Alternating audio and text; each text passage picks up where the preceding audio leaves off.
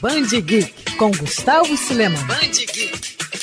A pandemia do coronavírus realmente mudou muito do nosso cotidiano. Diversos setores da indústria e da economia foram afetados. Não seria diferente, obviamente, com o mercado de quadrinhos. Marvel, DC e outras editoras ainda encontram dificuldades para honrar compromissos, como até mesmo publicar novas histórias. São diversos fatores que levaram a coisa a chegar nesse ponto, mas o principal foi a interrupção dos serviços prestados pela distribuidora Diamond, que só voltou a atuar na segunda metade de maio. Aos poucos, as empresas vão procurando formas de contornar os problemas, mesmo que as soluções não agradem muito os fãs. A DC, por exemplo, decidiu cancelar a mais recente série mensal do personagem Lucifer, cujas últimas edições serão compiladas em um encadernado especial. Outra série da mesma linha de Sandman, Casa dos Sussurros, também terá as duas últimas edições lançadas apenas no formato digital, destino parecido ao que aconteceu com o título solo da Supergirl. Talvez essa mudança para o mundo digital tenha vindo para ficar por conta da pandemia, ainda mais se pararmos para pensar que o número das vendas físicas caíram antes mesmo do coronavírus, da mesma forma que aumentou o número de lojas especializadas fechando em todo o mundo. É certeza que o mundo não será mais o mesmo após a pandemia. Resta aguardar para saber qual será o papel dos gibis nessa nova realidade, mesmo que literalmente as histórias